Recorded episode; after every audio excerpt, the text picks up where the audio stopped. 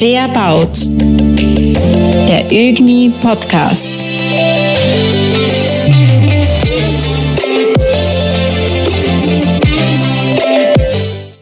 Die Herausforderungen für die Immobilienwirtschaft in Österreich sind im Moment nicht knapp. Ich denke da an die Inflation, ich denke daran, dass es einen Fachkräftemangel gibt. Manche Lieferketten sind unterbrochen, Energiepreissteigerungen. Und zu allem Überfluss kommt jetzt auch noch die EU-Taxonomie auf die Immobilienwirtschaft zu. Nachdem die Immobilienwirtschaft ja sehr viele CO2-Emissionen äh, erzeugt, ist es, glaube ich, eine große Herausforderung, hier einen besseren Weg äh, einzuschlagen. Und einer der Wege ist die Erfüllung der EU-Taxonomie, ähm, die vor allem auf die Bestandsgebäude wirkt. Neubau ist nicht so dramatisch, das haben wir schon gut im Griff, aber bei den Bestandsgebäuden sieht die ÖGNI da den größten Hebel. Heute zu Gast ist Michael Haugeneder, Geschäftsleiter von ATP Sustain. Er ist Präsidiumsmitglied der ÖGNI, äh, er ist ÖGNI und DGMB Auditor, EU Taxonomie Advisor approved bei ÖGNI und einer der zentralen Figuren wenn es darum geht, Bestandshaltern, großen Immobilienfonds, Banken, Versicherungen hier einen Weg aufzuzeigen, wie sie die Taxonomie erfüllen können. Herzlich willkommen, lieber Michael. Ich darf gleich anfangen. Ist die Taxonomie ja. schon angekommen? Ja. äh, die Themenfelder sind angekommen. Jetzt ist sicherlich die größte Herausforderung, die Beschreibung der Taxonomie so zu übersetzen, dass die Bestandshalter tatsächlich wissen, welche Unterlagen sie brauchen, um die Basis zu schaffen. Das ist, glaube ich, die größte Herausforderung. Die Taxonomie hat, ähm, hat nur eine, eine, bildet eine grundsätzliche Basis um die richtigen Daten überhaupt einmal zu haben. Sie, ähm, und das ist eine Herausforderung, vor die, glaube ich, die Bestandshalter stehen, weil sie, weil sie so taxativ ja nicht drinnen stehen in der Taxonomie, weil die Taxonomie referenziert immer auf, den, auf die lokale Gesetzgebung, auf die lokalen Maßnahmen, die ja auch aus EU-Gesetzgebung oder Verordnung kommen, aber jeder Staat für sich das anders übersetzt hat und daher jetzt eine Diskrepanz da ist, die wir lösen müssen. Ähm, und äh, das Schöne jetzt der, aus, der Nachher, aus dem nachhaltigen Bauen bei der Taxonomie ist, diese Daten, die man da erhebt, sind durch das rollierende Berichtswesen auch ständig zu pflegen.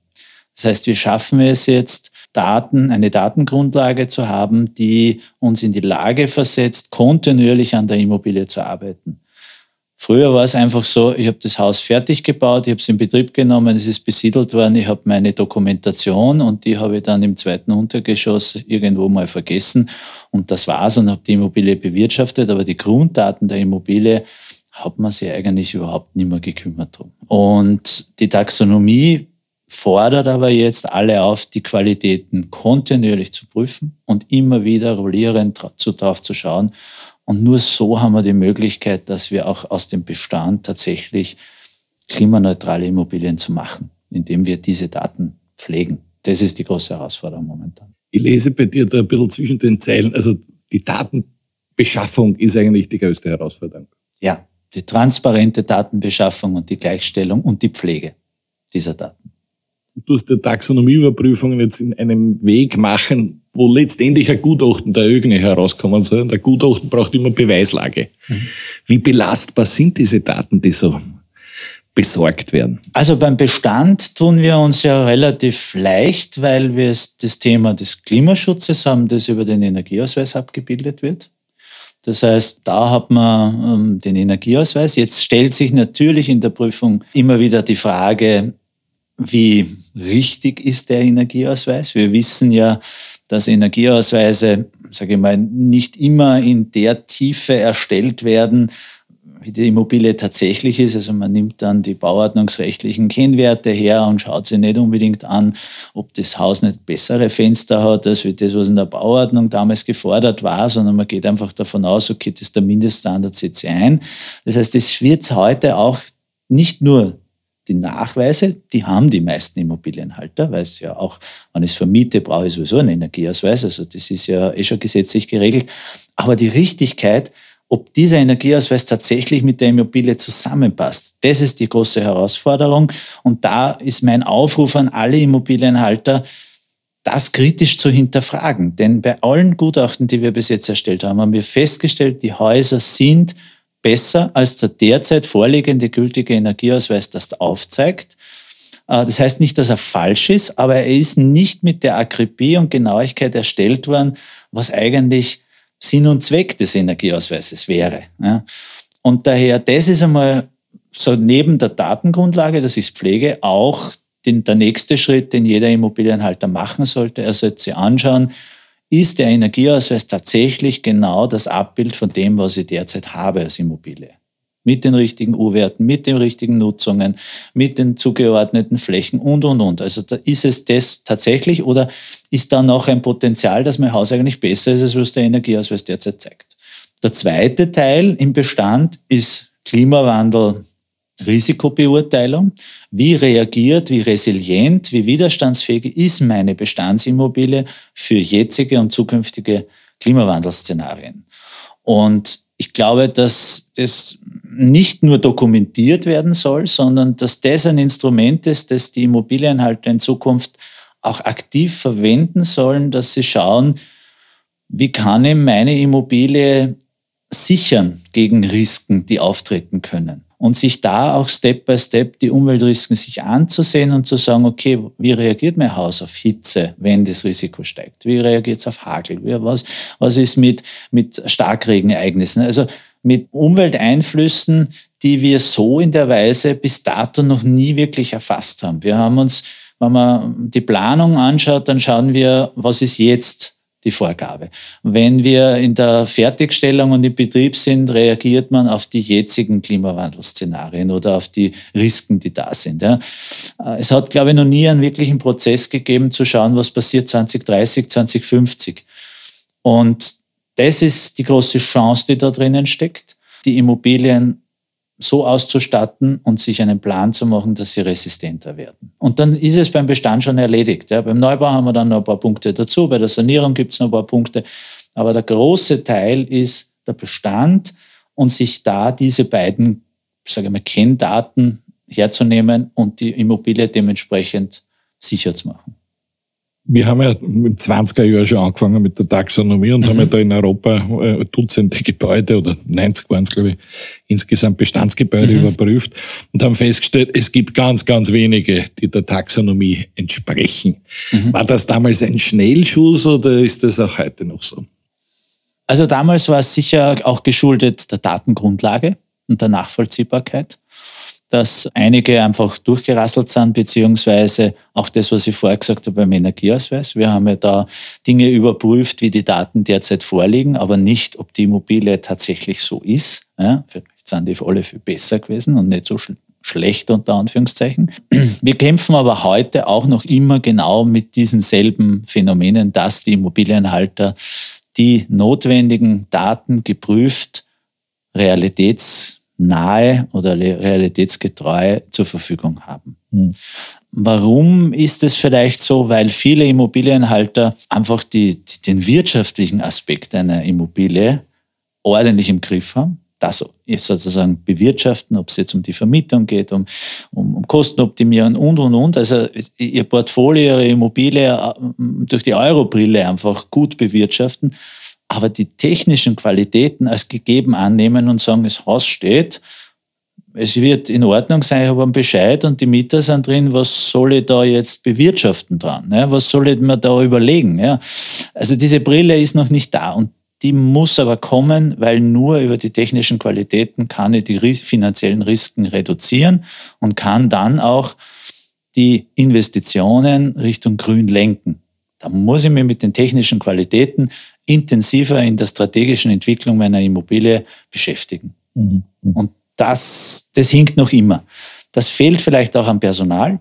Mit den Kunden, die wir zu tun haben, haben wir selten einen Techniker gegenüber sitzen, sondern Kaufleute, die ihre Immobilien aus der kaufmännischen Sicht sehr gut kennen. Wann dann einmal ein Techniker dazu kommt, ist es der Facility Manager, der sich aber mit anderen Themen beschäftigt, nämlich äh, wann muss ich die Außen, den Außenraum herrichten, ja, wann ich Gebrechen habe in der Haustechnik, wann es eine Störung gibt, der beschäftigt sich mit dem laufenden Betrieb, aber nicht mit strategischer Entwicklung von Qualität, technischen Qualitäten. Mhm. Ja. Und irgendwie ist da so ein Gap entstanden bei den großen Immobilienportfolios, Haltern, haben wir die Schwierigkeit ein bisschen weniger, weil da gibt es diese Abteilungen, weil die ja Projekte entwickeln. Ja, die haben meistens dann aber auch denen ist nicht bewusst, dass sie sich bei den Bestandsimmobilien, da in der Bewirtschaftung der technischen Qualitäten anders beschäftigen müssen. Also das braucht auch, glaube ich, noch ein bisschen Zeit, um den Fokus in die richtige Richtung zu lenken. Ja. Also du und, und wir, die ÖGNI, beurteilen ja die technischen Herausforderungen mhm. eines Gebäudes. Wir haben ja eigentlich die Taxonomie als solches, die wirtschaftlichen Auswirkungen dann nicht im Fokus. Da brauchen wir ja, ja dann andere dazu. Gibt es da Wege, die Techniker und die Wirtschaft da besser zusammenzuführen? Zum Beispiel dieser wunderbare Gedanke des Asset Managements, mhm. wirklich zu ja. managen ein Asset. Siehst du da Entwicklungspotenzial? Ja, also ich glaube, wir haben zwei Stufen in der Entwicklung. Äh, das, was wir drastisch festgestellt haben, ist, wir sprechen zwei unterschiedliche Sprachen.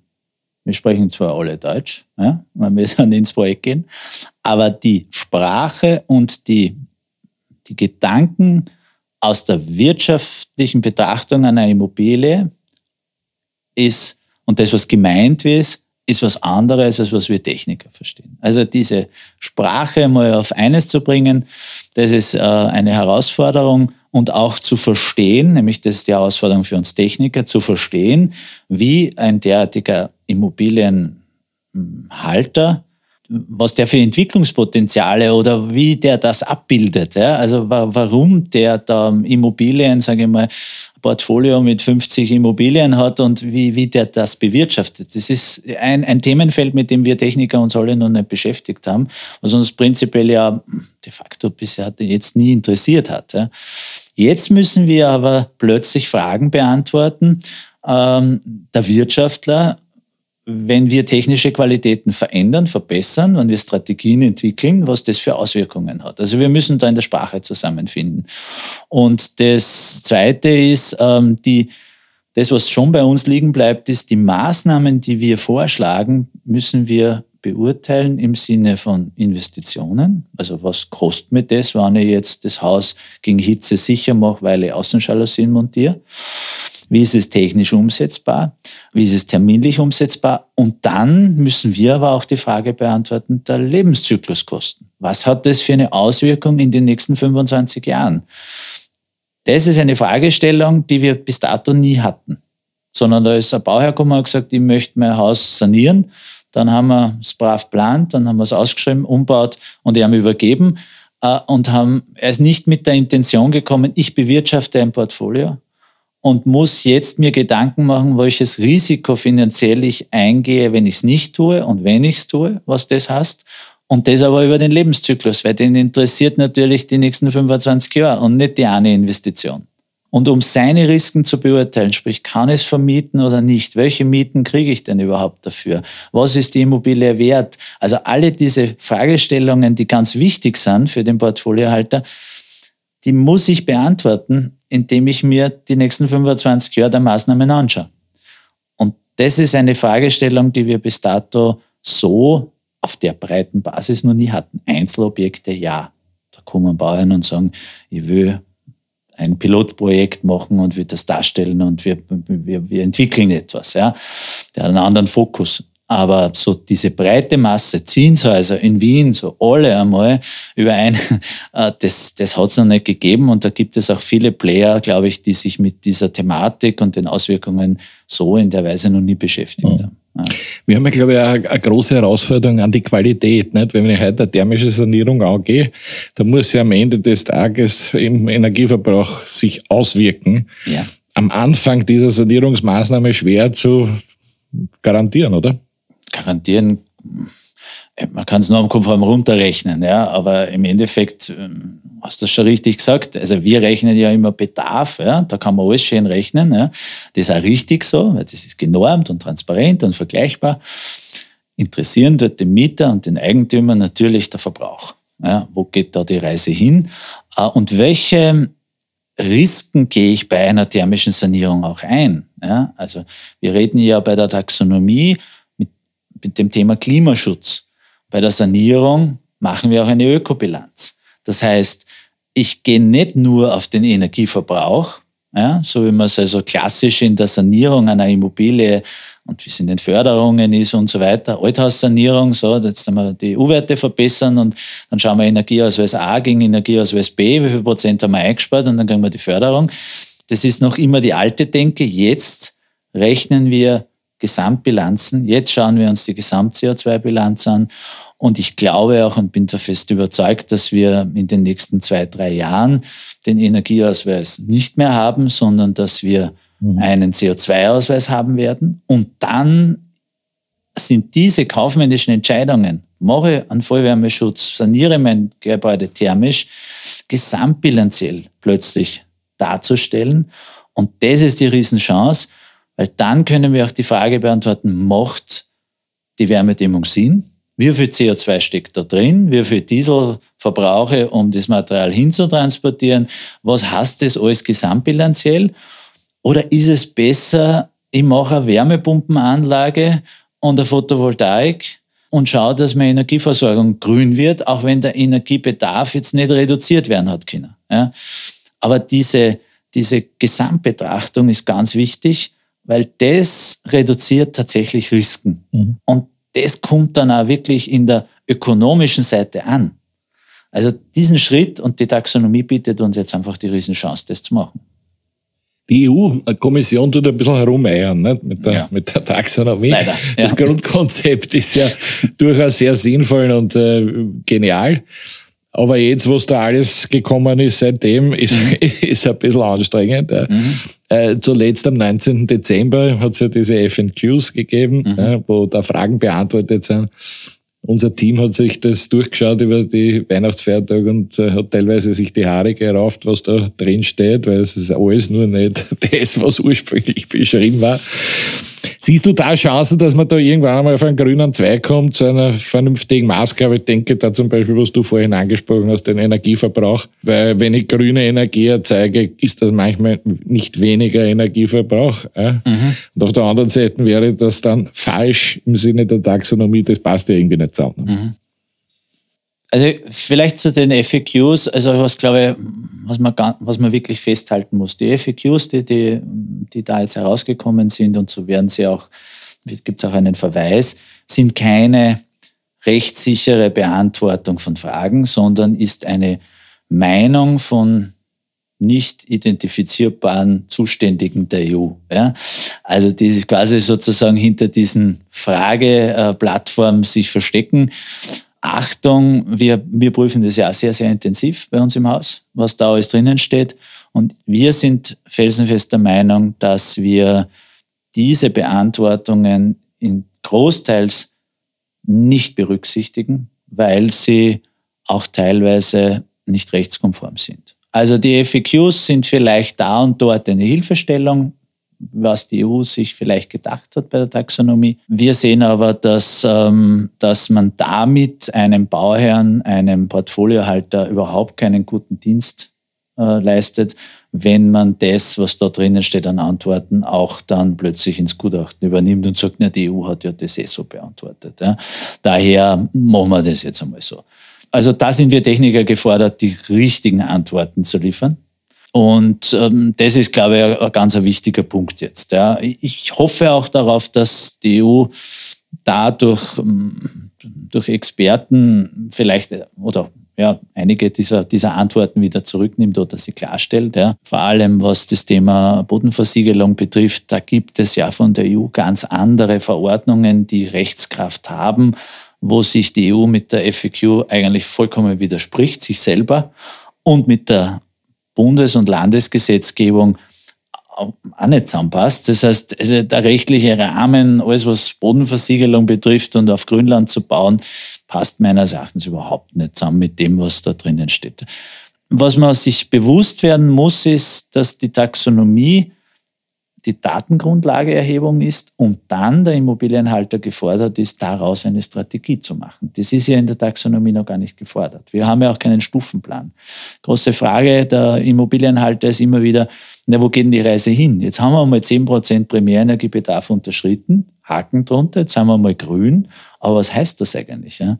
2050 wollen wir CO2-neutral sein. In Österreich wollen wir 2040 CO2-neutral sein. Das bedeutet, Jetzt haben wir die Datengrundlage und jetzt kann man einen Stufenplan selbst aufbauen, wie schnell man dorthin will. Und da ist unsere Empfehlung auch ein Tool, sage ich mal, der EU, eine Creme-Analyse durchzuführen. Und festzustellen, ist das, wann ist meine Immobilie ein Stranded Asset, um das Risiko einschätzen zu können und welche Maßnahmen setze ich jetzt? Und damit für zukünftige Veränderungen der EU-Taxonomie schon gerüstet zu sein, weil die EU-Taxonomie wird sich entlang dieser Kurve entwickeln. Das wird sicher so sein. Und damit kriegen wir Sicherheit, welche Investitionen. Und dann ist genau der Punkt, den du vorher gesagt hast, CO2-Ausweis, Ökobilanz, das wird dort mit abgebildet. Und das sind die richtigen Instrumente, um jetzt die richtigen Entscheidungen zu treffen, die richtigen Budgets zu machen und zu sagen, wo entwickle ich meine Immobilie hin oder wenn ich es mir nicht leisten kann und der Weg so ausschaut, was tue ich mit dem Haus? Ja, verkaufe ich es, weil ein anderer das saniert? Wie, wie kann ich sozusagen mit, mit meiner Immobilie besser umgehen, weil ich diese Zukunftsperspektive plötzlich sehe und sehe, wo ist meine Immobilie gefährdet. Mhm. Das ist, glaube ich, der ganz wichtige Punkt, wo die Technik und die Kaufleute wieder zusammenfinden. Wir können sagen, was ist die Qualität und die Kaufleute können dann beurteilen, wie schaut mein Risiko aus. Und da können wir zusammenfinden und dann können die richtigen Entscheidungen getroffen werden. Wir haben ja seit März letzten Jahres eine Arbeitsgruppe gehabt, gemeinsam mit BWC, Ögne und, mhm. und euch, äh, und haben uns ja gekümmert um den Bestand. Einerseits der Neubau, das war nicht so schwierig, andererseits Bestandsgebäude. Mhm. Was sind deine Erkenntnisse aus dieser Arbeit, die ja fast, fast ein Jahr lang gedauert hat? Ja, so wie ich es vorher gesagt habe, also Datengrundlage. Das war eine große Herausforderung, auch zu verstehen, welche Daten brauche ich in welcher Qualität. Die zweite Erkenntnis ist, ähm, was für viele Bestandshalter so offensichtlich nicht war, aber ja, dass die Beurteilung der Kapitalströme auf Basis der technischen Bilanzgrenzen erfolgt. Also wir haben ja eine Liegenschaft in, in, de, in der Verwaltung mit einem Wert vielleicht drinnen. Ja.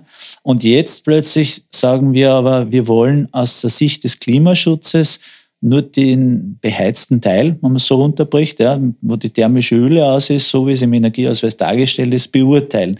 Das passt aber mit dem Kapitalstrom nicht zusammen. Weil in dem Kapitalstrom habe ich drinnen die Tiefgarage, habe ich äh, Außenanlagen drinnen, habe ich vielleicht andere unbeheizte Gebäudeteile, die alle einen Wert haben, ja, die alle da drinnen stecken. Das heißt, es ist einmal ein Umdenken, wie teile ich meine Kapitalströme? Ja, das ist ein wichtiger Prozess gewesen, weil sonst kann es mal passieren, dass ein kleiner Teil, ich nehme jetzt ein schönes Beispiel her, was wir sehr viel haben, Wohngebäude mit unten einem kleinen Nahversorger. Ja, die Wohngebäude erfüllt alles, ist alles super, der kleine Nahversorger da unten erfüllt die Taxonomie nicht. Und wenn ich die Kapitalströme des gesamten Areals nicht trenne, dann habe ich wegen 300 Quadratmeter Nahversorger das ganze Vermögen auf nicht taxonomiekonform. Also die Teilung aus der Technik mit der Beurteilung, der Risikoeinschätzung, der Kapitalströme das muss zusammen. Das haben, war zum Beispiel ein wesentlicher Punkt, den wir viel diskutiert haben, dass die Immobilienhalter verstehen, wie kann ich meine Risiken reduzieren, indem ich schon mal die Daten richtig mhm. aufbereite und richtig zuordne. Und der zweite Teil ist, was viele erkannt haben, im Energieausweis steckt ja auch immer nicht nur rein physikalische Parameter, sondern steckt ja auch ein politischer Wille in den Primärenergiefaktoren. Und da hat man schon gesehen, dass dieser politische Wille, wie viel CO2 hat denn meine Fernwärme, ja, dass das ähm, plötzlich einen Einfluss hat. Ja. Äh, was aber rein vom Klimaschutz und von der Physik her nicht nachvollziehbar ist. Aber die Primärenergiefaktoren sind äh, Faktoren, die die Politik dazu verwendet, um Energieströme oder, oder die, die Ausrichtung eines Landes in eine bestimmte Richtung zu lenken. Ja, und da gibt es in Österreich halt die Tendenz Fernwärme zu forcieren, Nahwärmenetze zu forcieren. Daher die mit einem guten Primärenergiefaktor zu belohnen, ja, um, um das zu forcieren, dass es in die, richtig, in die Richtung geht. Jetzt hat natürlich ein Bestand, wir haben vorher über Verbrauch und Bedarf und all diese geredet, der schlecht jetzt vom rein vom Endenergiebedarf ist, plötzlich ein grünes Häkchen, weil er an der Fernwärme hängt, weil die Fernwärme unter bestimmten Prämissen, nicht jede, aber bestimmte Fernwärme, das CO2 quasi auf Null setzt.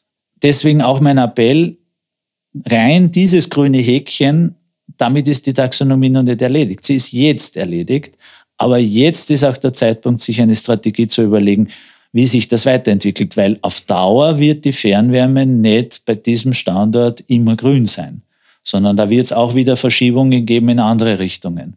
Und dann fällt es mir plötzlich raus und ich habe keinen Plan dafür. Ja? Und plötzlich ist dann grau. Ja? Also jetzt ist die Zeit gekommen, sich eine Strategie festzulegen. Und ich gehe sogar so weit, das ist jetzt nicht abgesichert rechtlich, aber ich bin der Meinung, dass das finanzielle Risiko für den Immobilienhalter rein aus der Tatsache, dass er genau weiß, was die Immobilie kann, reduzierter ist, als wie einer, der nur drüber fliegt. Ich kann jetzt nicht den Prozentsatz sagen, ja, aber ich bin der Meinung, jemand, der eine Immobilie hält und vorbereitet ist, seine Daten kennt und eine Strategie entwickelt für die nächsten 20 Jahre, was er tut mit der Immobilie energetisch, im Klimaschutz, im Klimawandel und, und, und, eigentlich weniger Risiko einsetzen muss, als wie jemand, der das nicht weiß. Und das müssen halt die Ökonomen noch ein bisschen in den, in den mhm. Unternehmen herausfinden. Aber es, das ist wie im normalen wirtschaftlichen Leben. Also wenn ich weiß, welches Risiko auf mich zukommt, dann ist quasi das Budget, was ich dafür brauche, geringer, als wenn ich einfach blind durch die Gegend renne. Dann muss ich mir mehr auf die Seiten legen, ja, weil ich halt nicht weiß, was alles passiert. Und das ist die Aufforderung bei der Taxonomie. Und das ist eigentlich das, was in, wo es in die richtige Richtung geht, dass sich die Ökonomen diesem Risiko mehr bewusst sind und sagen, und jetzt will ich aber die Daten genauer erheben. Kurze Frage, kurze Antwort. Alle sitzen ja auf der gleichen Seite, weil an und für sich müssen ja alle CO2 einsparen, inklusive Fernwärme und alle, die da dazugehören, mhm. äh, und auf 2040 auf Null produzieren. Mhm. Das heißt, siehst du schon Ansätze, wo man sich miteinander austauscht, um die eigene Strategie mit den anderen so abzustimmen, dass er passt? Auf der Energieversorgerseite ja. Ja, die Energieversorger sind natürlich auch aus dem Thema des CO2-Handels und also Emissionshandel ja schon gezwungen, sich Strategien zu überlegen. Und ich glaube, dass auch alle Energieversorger diese Verantwortung wahrnehmen und natürlich auch sehen, dass eine Verknüpfung ein wesentlicher Punkt ist. Ja, spricht da das Thema Smart Grid an. Ja. Ähm, es gibt natürlich auch aus, in Österreich aus, dem, aus der äh, Gesetzgebung aus dem Umweltministerium, die, die Energiegemeinschaften, die auch in diese Richtung gehen, also dieser, dieses Verknüpfen äh, über die Liegenschaft hinaus. Ja. Ich finde diese, den, diese Bewegung gut, weil das, was wir vor zehn Jahren erlebt haben oder 15 Jahren, dieses Thema Energieautark, ja, und ich mache halt meines und mir interessiert es nicht, was der Nachbar macht, ja.